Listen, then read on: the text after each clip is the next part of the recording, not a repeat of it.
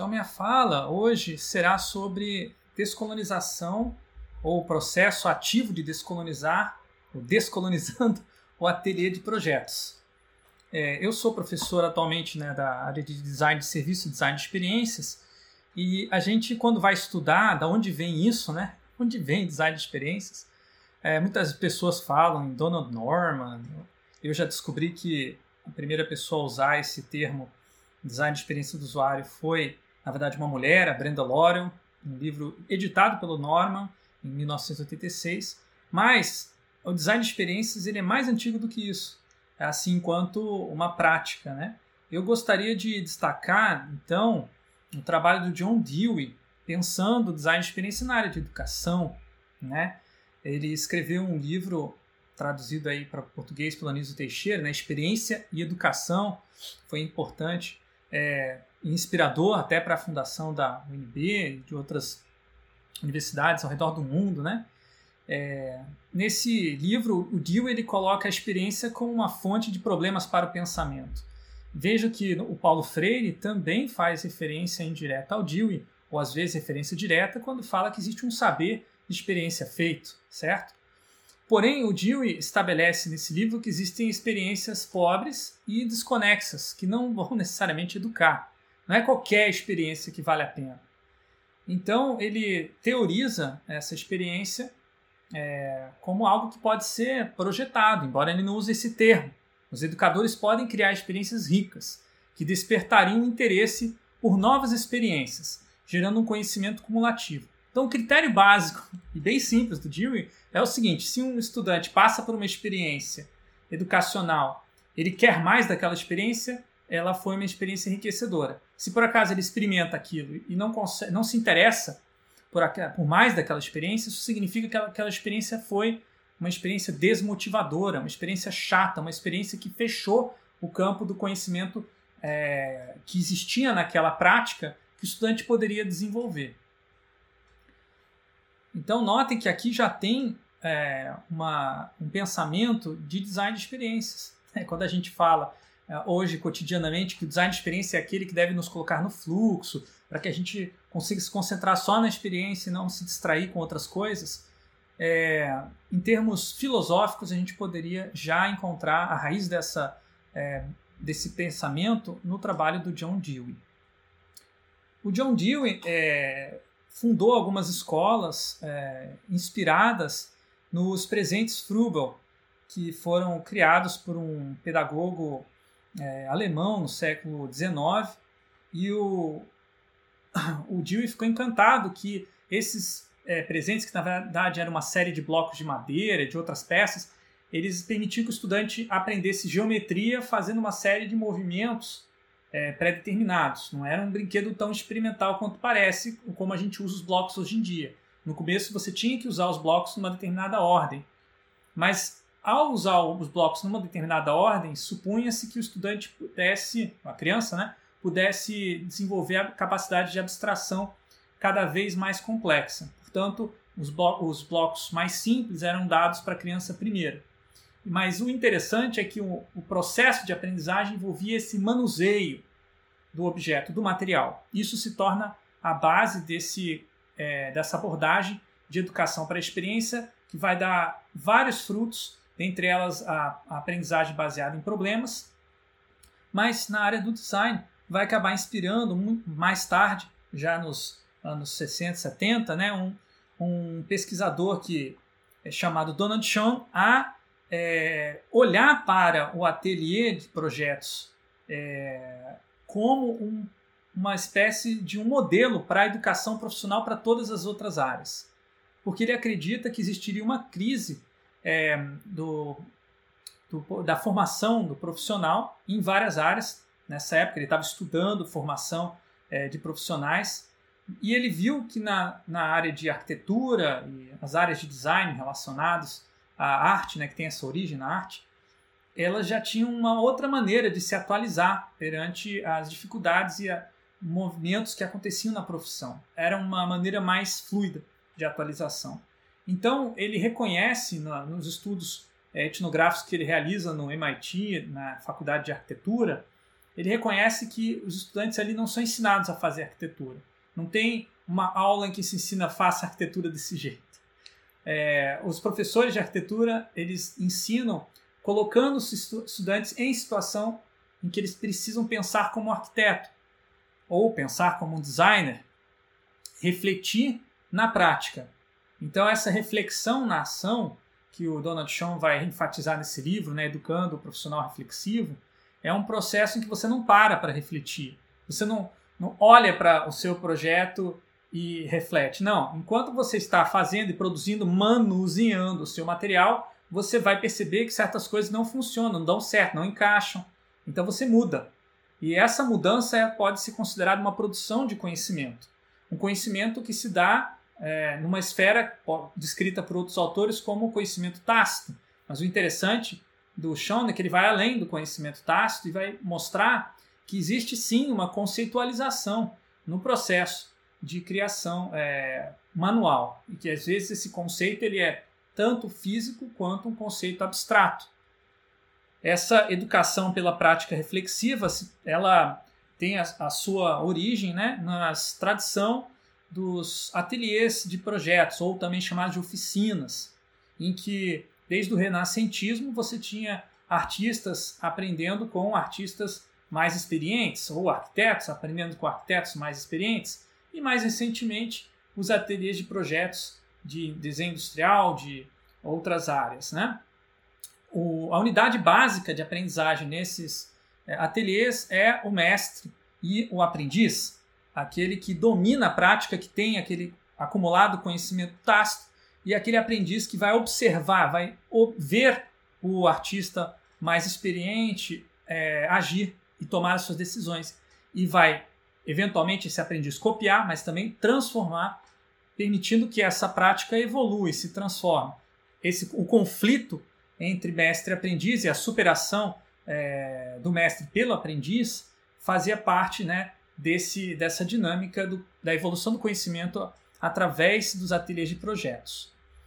Porém, a partir do século XX, existe aí a formalização é, do ateliê de projetos como uma abordagem pedagógica dentro de escolas que adquiriam uma amplitude maior, uma escala maior de estudantes, visando também é, a produção é, de generalizações que serviriam para outras universidades, que serviriam para outras áreas, inclusive. Então, a Bauhaus e depois a UNO na, na Alemanha foram muito influentes em divulgar o ateliê de projetos, mas houveram várias outras. Né? O ateliê de projetos, enquanto uma pedagogia é, específica do design, aí falando das áreas de projeto, no modo geral, incluindo a arquitetura, ela acaba sendo responsável por consolidar essa disciplina ao redor do mundo. Na ESD, por exemplo, Escola Superior de Desenho Industrial fundada no Brasil na década de 60, a partir desse momento já se falava que design era uma profissão né, que você fazia fazendo. Então já não tem mais nem o aprender, né? Não é design se aprende fazendo, é se faz fazendo, porque a aprendizagem em design ela é um fazer por si só.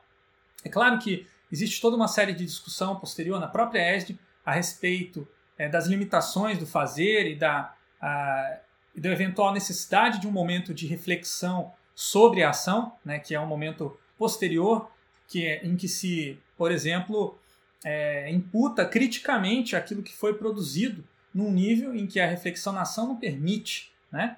Então, essa perspectiva do que o ateliê de projeto é só um lugar para reflexão na ação, ela tem sido questionada posteriormente. Um dos autores na área de arquitetura que fez uma crítica muito interessante é o Jeremy Till. Ele escreveu um livro sobre a característica de contingência da arquitetura, que tudo na arquitetura depende. Qual é a melhor maneira de projetar um prédio? Depende. Qual a melhor maneira de formar um estudante de arquitetura? Depende. Por que, que depende? Porque é uma aprendizagem contingente, é, é um processo contingente. Então você precisa estar naquele processo para você entender. Porém, ao colocar os estudantes nesse processo, os professores criam barreiras artificiais, situações artificiais que não são exatamente reais, para legitimar a sua posição, é, ou às vezes a sua visão do que deveria ser aquela profissão.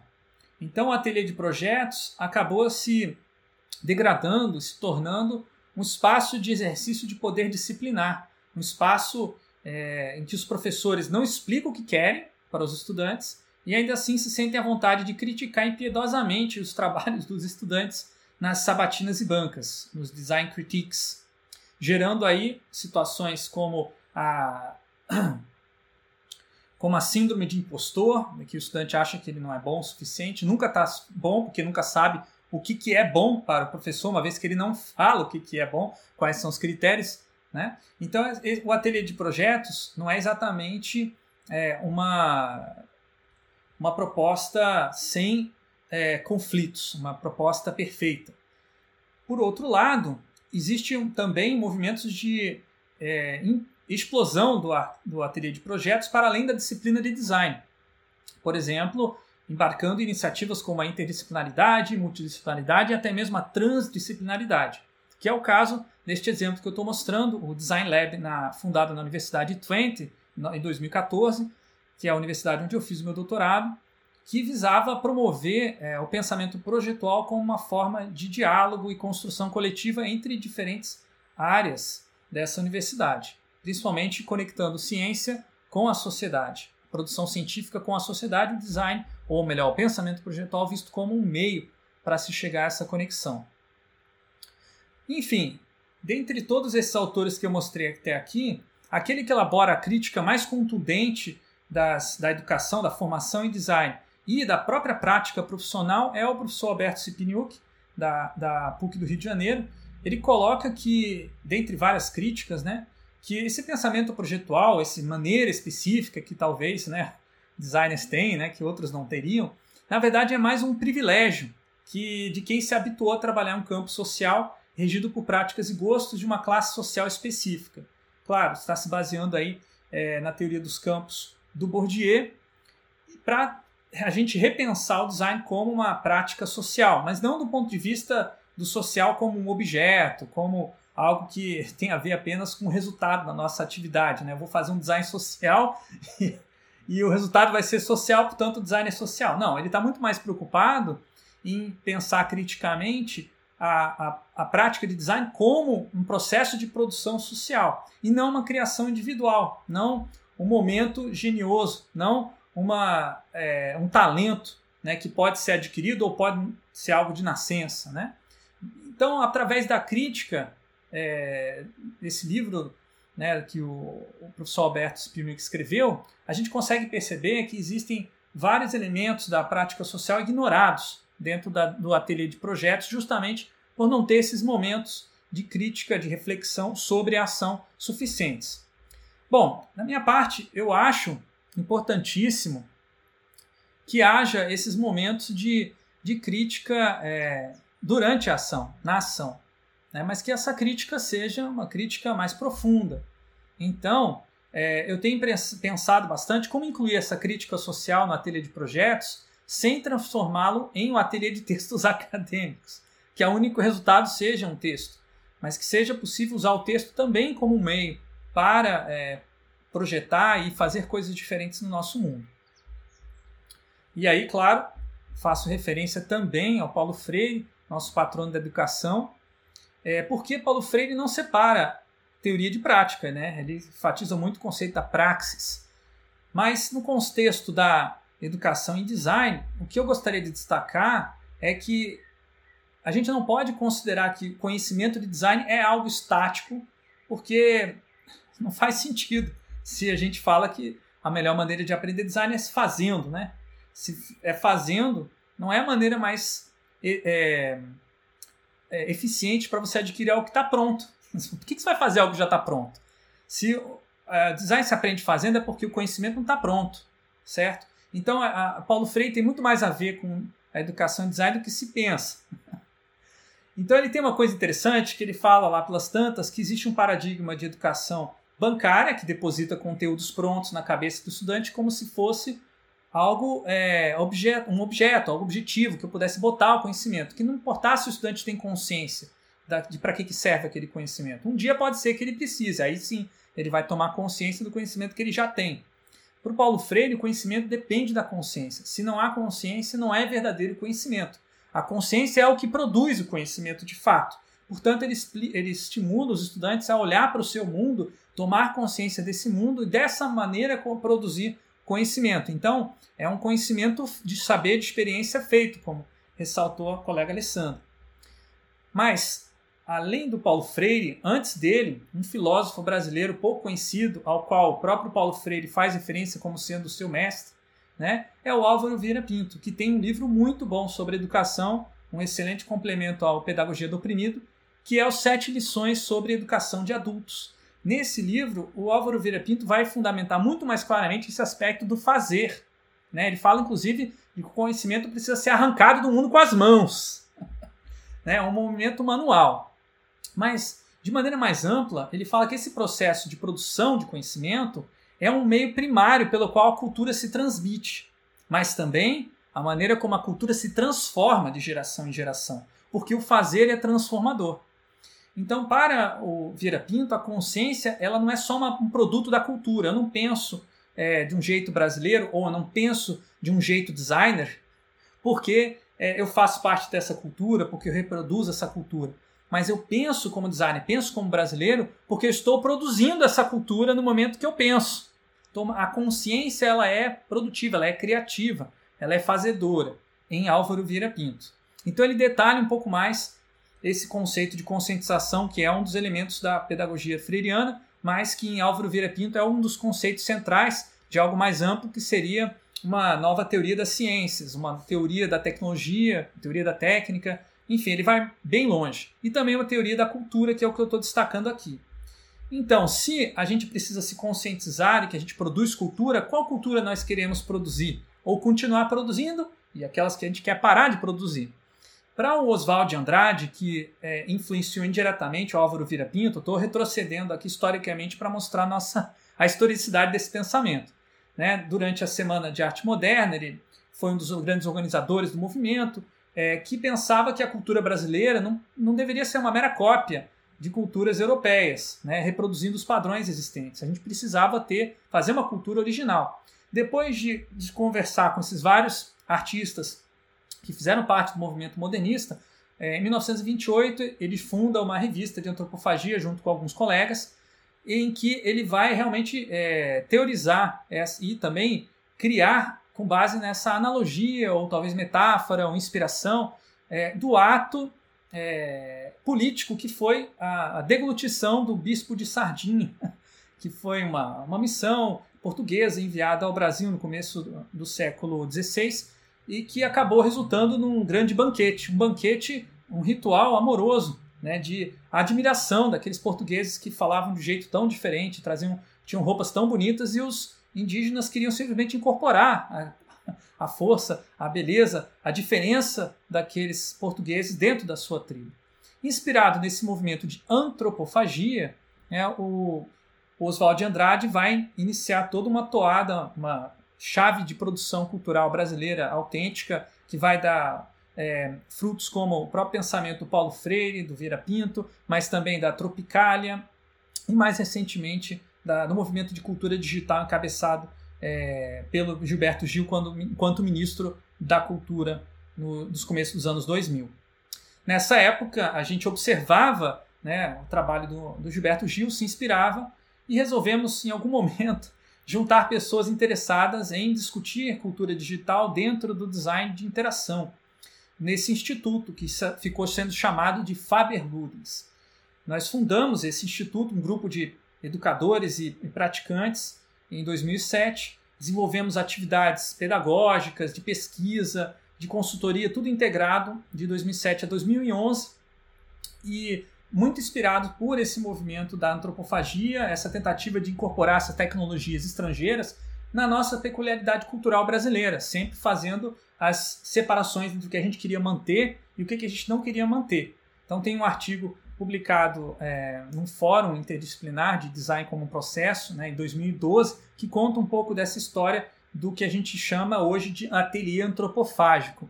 Né? Não é um ateliê de projetos que simplesmente reproduz padrões é, de fora, mas é um ateliê que, é, que nos projeta enquanto pessoas através do outro.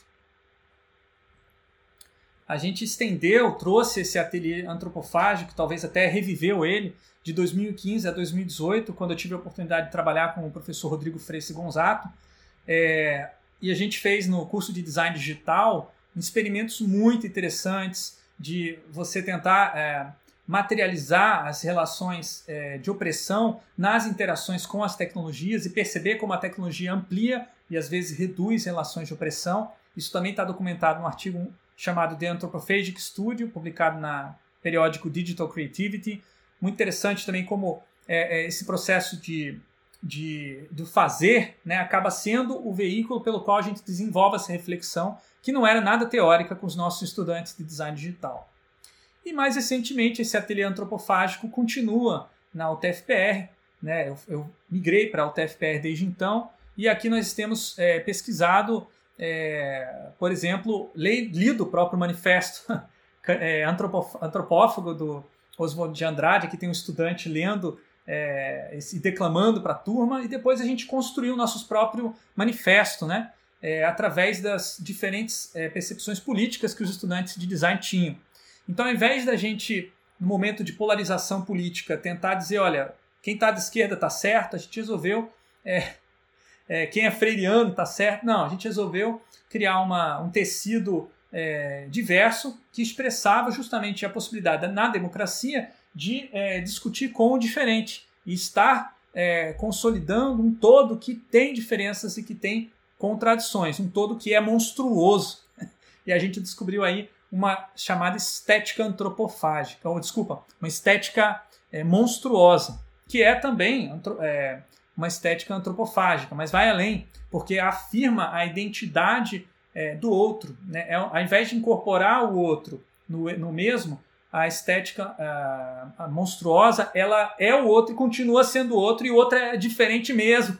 Faz questão de mostrar essa diferença como algo positivo e não algo negativo, mesmo que gere algum tipo de é, aversão a princípio, até pela alteridade, pela diferença. Então preste atenção que eu vou é, tentar gerar uma experiência monstruosa estética aqui para vocês que estão vendo esses slides, com a apresentação do, da versão digital desse manifesto, que se chamou Manifesto Design de Senso. Então a gente tentou quebrar com todas as regras de design que eram conhecidas né, nesse manifesto, inclusive produzido com uma ferramenta que não é uma ferramenta de design gráfico, é o Google é, Drive, né, a, ferramenta de documentos do Google Drive. Por que essa ferramenta? Porque ela é a única que a gente conhecia ali no momento que podia permitir a edição, a produção gráfica do texto por várias pessoas ao mesmo tempo. Algo importantíssimo numa democracia, algo importantíssimo num, num projeto democrático, num design participativo. Né? As ferramentas de design, a maior parte delas são feitas por um design individualista. Né? Você senta na frente do Photoshop e faz o projeto.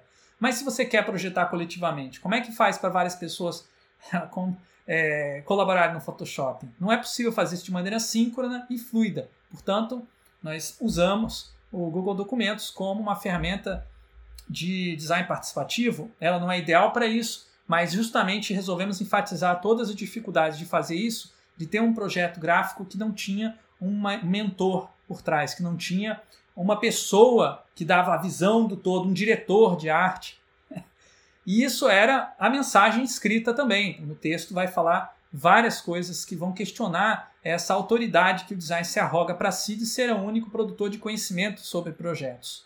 Isso é óbvio que faz parte de uma expressão, de uma discussão na prática da descolonização do pensamento projetual. Esse manifesto tem sido lido desde então em várias turmas subsequentes né, dessa mesma disciplina, e inclusive de outras disciplinas. Aqui estamos nós, no começo de 2019, lendo esse manifesto, mas tivemos uma interrupção né, lamentável por conta da pandemia Covid-19, que gerou não só dificuldades e impactos no processo pedagógico, mas gerou a morte de mais de 600 mil pessoas, morte essa que muitas vezes é ignorada ou passada é, como sendo uma, um número. Né? Então, aqui fica o registro né, de que são pessoas, são existências que foram barradas e projetos que poderiam frutificar, que poderiam é, se conectar a outros projetos e gerar é, riqueza, gerar produção cultural incrível, uma perda de riqueza incrível para a nossa sociedade que infelizmente está sendo normalizada. Mas a pergunta que nos foi posta, né, ao invés da gente resolver é, se engajar, que a gente se engajou, né, não vou falar sobre isso agora, mas tem vários projetos de extensão relacionados ao Covid-19. Mas a universidade nos pediu, voltem às aulas. Então, como praticar uma pedagogia crítica na educação remota emergencial? Como vários colegas que inclusive estão aqui assistindo essa live, gostaria de dar, é, agradecer a, a, o companheirismo de estar sempre juntos no momentos que a gente mais precisa, né? É, a Rede Design Opressão, fundada em 2020, justamente por educadores em várias universidades brasileiras, querendo é, descobrir o que era pedagogia crítica e como isso poderia ter relevância para o design. A gente tem um artigo é, que está para ser publicado na conferência Pivô 20, 2021, que vai contar essa história dessa rede. Eu vou fazer aqui uma, um breve resumo minha, do meu ponto de vista, né, como é que foi essa história. Enfim, nossa primeira ação é, foi abrir um grupo de leitura aberto, semanal, é, que hoje, já, desde então, né, já tem mais de 500 membros. Nós utilizamos a plataforma Discord por ser uma plataforma muito inclusiva para conexões é, precárias, por é, focar na transmissão via áudio e permitindo um diálogo mais fluido também, né, justamente por ter uma latência baixa.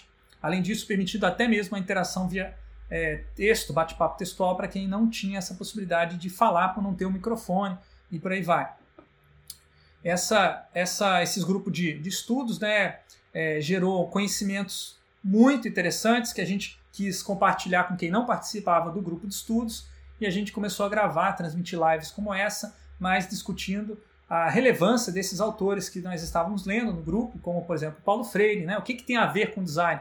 O Francis Fanon, que é uma das inspirações para o Freire, né? o que, que tem a ver com design? Ou mesmo a Bell Hooks, Augusto Boal e vários outros que a gente é, estudou, mas que a gente ainda não gravou lives. É, essas lives foram vistas por várias pessoas e são é, documentos né, é, que sintetizam esse saber de experiência feita deste grupo, que está fazendo conhecimento e não só lendo. É, em determinados momentos fizemos vários experimentos práticos, como por exemplo a criação de imagens, né, teatro-imagem, usando o Magic Poser, que é uma ferramenta de auxílio ao desenho, de observação. Você cria lá um bonequinho e desenho, praticar ilustração, mas a gente usou essa ferramenta para é, fazer essa expressão corporal que na comunicação via áudio ou mesmo por webcam ela fica prejudicada. Então aqui nós temos uma imagem é, do chamado design sentado no, no usuário ou na usuária e ali do lado direito né, você tem as usuárias se revoltando contra designers como parte de uma discussão sobre relações de poder e a implicação é, de designers numa é, relação de opressão específica, né, que a gente tem chamado aí de usuarismo. Voltando para o TFPR, né, a gente fica vaca fria. Né? Como é que você faz pedagogia crítica numa educação remota emergencial que é regida por uma série de legislações específicas da universidade que inicialmente eram muito excludentes. Né? A gente imediatamente passou para a educação é, remota emergencial sem nenhum período de adaptação. Foi uma uma zona no primeiro mês. A reitoria tentou impor isso, mas acabou havendo muita pressão dos estudantes e professores. E a gente fez uma pesquisa interna e levantou que 32% dos estudantes não estavam conseguindo acompanhar essas aulas remotas síncronas. Então, o modelo adotado, depois de quase um ano, uma, uma eleição de reitor, muitas discussões políticas na universidade para conseguir mudar o nosso modelo para um modelo que enfatizasse a possibilidade de interações assíncronas porque essas são as mais inclusivas na educação remota emergencial. Então, o modelo adotado a partir de 2021 é de 70% assíncrono, é, no máximo, né, ou menos, caso professores quisessem, né? Mas, mesmo assim, o ponto principal é que os estudantes não eram obrigados a comparecer, não tem contagem de presença. Esse registro de presença permitiu, então, que os estudantes é, pudessem acompanhar a disciplina, é, por exemplo, estando doentes, né, ou não podendo atender a, a, a disciplina numa determinada semana, mas na outra poderiam voltar, e por outro lado, os professores podiam escolher né, a plataforma de ensino mais adequada, incluindo o próprio Discord. Então, é, também houve a suspensão de desligamento por reprovações, e aí eu tentei adaptar isso para a disciplina de criatividade, é, usando jogos surrealistas no Discord, como método paranoico crítico. Coloquei uma imagem do Paulo Freire, pedi para os estudantes imaginarem é, o que estava escondido nessa imagem. Vejam as brincadeiras é, que os estudantes fazem vendo, por exemplo, cenas de terror nessa imagem. E aí expressando o que está no subconsciente né, desses estudantes, de que Paulo Freire ou de que é, velhos são pessoas é, perigosas, né? É, e aí isso vai gerando um movimento entre os estudantes, né, que acabou criando a situação mais terrível da minha carreira. Eu não sei exatamente nem deglutir isso direito, é, que foi uma, uma crítica, porque os estudantes queriam mais encontros síncronos como esse. Eles falaram é insuficiente, eu usei a, a nossa política da universidade, 30% assíncrono, porque eu sabia que com uma turma superlotada, normalmente é 25 alunos, mas na pandemia eles falaram, ah, não tem limite de sala de aula, podemos botar 50. E aí o que acontece é que era estudante demais para um professor lidar e fazer aula é, prática e organização de grupos. Enfim, a gente tentou fazer isso no Discord e não foram é, todos os 50 alunos que conseguiram participar, foram apenas 30. Então eu mencionei, a gente tem um foco nas interações assíncronas. Mas os estudantes não gostaram, se revoltaram e acabaram é, conseguindo é, convencer a coordenação, é, a chefia e até mesmo o centro acadêmico de que eu era um professor muito opressor, de extrema esquerda, e que isso era um problema seríssimo para os estudantes. Logo, eu fui eliminado do curso de tecnologia e design gráfico na Universidade Tecnológica, não estou mais dando aula por conta dessa tentativa de ser inclusivo e de ter pessoas que não acham que deveriam ser inclusivo, porque quem pode acessar tem que ter o privilégio de ter a melhor interação. Enfim, vejam como que era a interação assíncrona, para vocês verem que não era tão ruim assim. Claro, não é o ideal, não é a mesma coisa que você ter uma interação síncrona, mas é o melhor que dava para fazer e o mais inclusivo. Vejam, na primeira semana os estudantes escolhiam um, um objeto da sua casa que eles poderiam produzir 10 alternativas de esboço, eles tiravam uma foto, enviavam para o um, um módulo de laboratório de avaliação do Moodle os outros estudantes faziam avaliação uns aos outros, usando critérios como a exploração do espaço de possibilidades, quão diferentes são as ideias. E na terceira semana, o professor lia as avaliações e lia uh, e via os trabalhos dos estudantes e fazia correções nas notas, inclusive valorizando, uh, recorrigindo avaliações injustas, por exemplo. Um trabalho muito grande para você fazer isso para 50 estudantes, mas que a gente fez em vários momentos durante a disciplina. E os estudantes, enfim, não, não gostaram disso. Mas é, outros estudantes e outras turmas gostaram muito é, dessa abordagem assíncrona, por exemplo, na disciplina de editoração, é, foi muito bem recebido. A gente utiliza os encontros síncronos exclusivamente para dialogar, enquanto aulas síncronas são usadas para monologar. E aqui a gente vê um diálogo sobre é, esse manifesto de design de senso com os estudantes de editoração. Aqui a gente vê os monólogos de aulas gravadas, não só do professor, como também áudio gravado por outros estudantes que eu orientei ou que eu conheci em algum momento e que tinham algo a acrescentar para os estudantes. Nesse caso, é um estudante que tinha pesquisado justamente projeto editorial participativo. Eu, eu coloquei o TCC para leitura, mas eu pedi para a estudante falar sobre a experiência concreta dela com as próprias palavras e a concretude maior que a voz nos permite. O resultado dessa disciplina é fenomenal. Vários livros é, muito bacanas sobre pessoas é, oprimidas, né? A proposta era essa e livros produzidos sem é, uma aula síncrona, né, praticamente. As aulas assíncronas foram de dedicadas ao debate. Então, os estudantes adquiriram todo o conhecimento técnico que uma universidade tecnológica espera que o estudante tenha. Até mais, porque a motivação foi muito grande para produzir esses livros e falar aquelas coisas que estão engasgadas ou no seu próprio na sua própria garganta ou na, engasgadas na garganta de outras pessoas, porque esses livros poderiam ser escritos com coletivos, não só com os estudantes. A gente está agora negociando a possibilidade de publicação desses livros, inclusive, né? A, professora Alessandra deu uma dica de uma editora que a gente vai conversar, que é a Baioc, né? Estavam justamente procurando quem quer publicar livros que falem, é, tragam perspectivas de pessoas oprimidas. Então, esse é um outro aspecto importantíssimo também é que esses livros são todos produzidos com software livre, porque software livre não exige que o estudante instale pirata no computador. Né? Muitos professores tiveram que recorrer ao pirataria, eu até entendo, mas eu acredito que o software livre hoje para produção editorial é suficiente, né? GIMP, LibreOffice, Scribus, Inkscape são plenamente suficientes. Aí tem a questão do tal do, do Canva, né? Que é um, não é um software livre, é um software proprietário, mas é gratuito, roda no navegador. Muitos estudantes utilizaram, a gente viu que o resultado era a produção é, colonial, uma estética colonial, que os estudantes acabavam reproduzindo um livro, por exemplo, sobre é, machismo, mas que era todo com padrões visuais machistas, que enfatizavam, por exemplo, a mulher como sendo uma princesa com cores delicadas. A gente discutiu criticamente com, é, sobre esses vieses que o Canva trazia, não foi proibido, mas foi desencorajado, ou pelo menos encorajada a crítica do uso dessa ferramenta.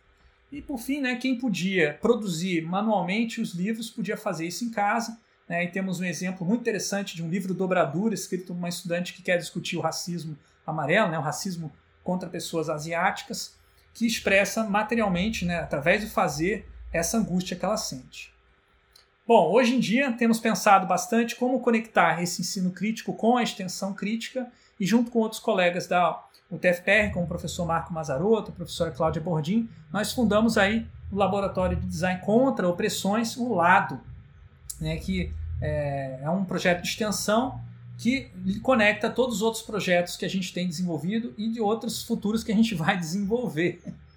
A gente é, tem uma, uma, uma, uma, discussão de que o projeto é, do lado não é necessariamente um projeto de design, mas é o design contra a opressão. Né? Então, esse design contra a opressão pode não ser um design reconhecido como design.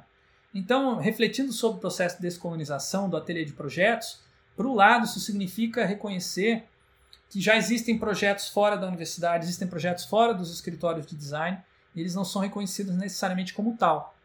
E aí a gente faz referência a uma experiência mais antiga que eu tenho desenvolvido com muitos coletivos espalhados ao redor do Brasil, mas especialmente no norte e nordeste do Brasil, que é a plataforma Corais, que é utilizada aí pelo movimento de cultura digital e que eu poderia chamar de um grande é, espaço para desenvolvimento de ateliê de projetos. Nós estamos compilando é, essa experiência ao longo de 10 anos é, na plataforma Corais, mas está para sair um livro é, intitulado Educação Crítica, Paulo Freire e o Design de Interação, em que a minha colega a professora Cláudia Bordim descreve justamente como, da onde que saiu a plataforma Corais, né, que foi o Instituto Faber-Ludens, um processo de inovação aberta, é, em uma abertura também para pedagogias críticas e outros modos de ver o mundo, né? Então, nesse livro que está para ser publicado pela editora Apris, a professora Cláudia conta essa história e faz apontamentos muito importantes a partir da tese de doutorado dela sobre pedagogia crítica nessa área que a gente atua, que é o design de interação. Gente, muito, muito obrigado até aqui. E agora gostaria de participar de diálogo se ainda houver tempo para isso. Perdoe se eu passei um pouquinho do tempo.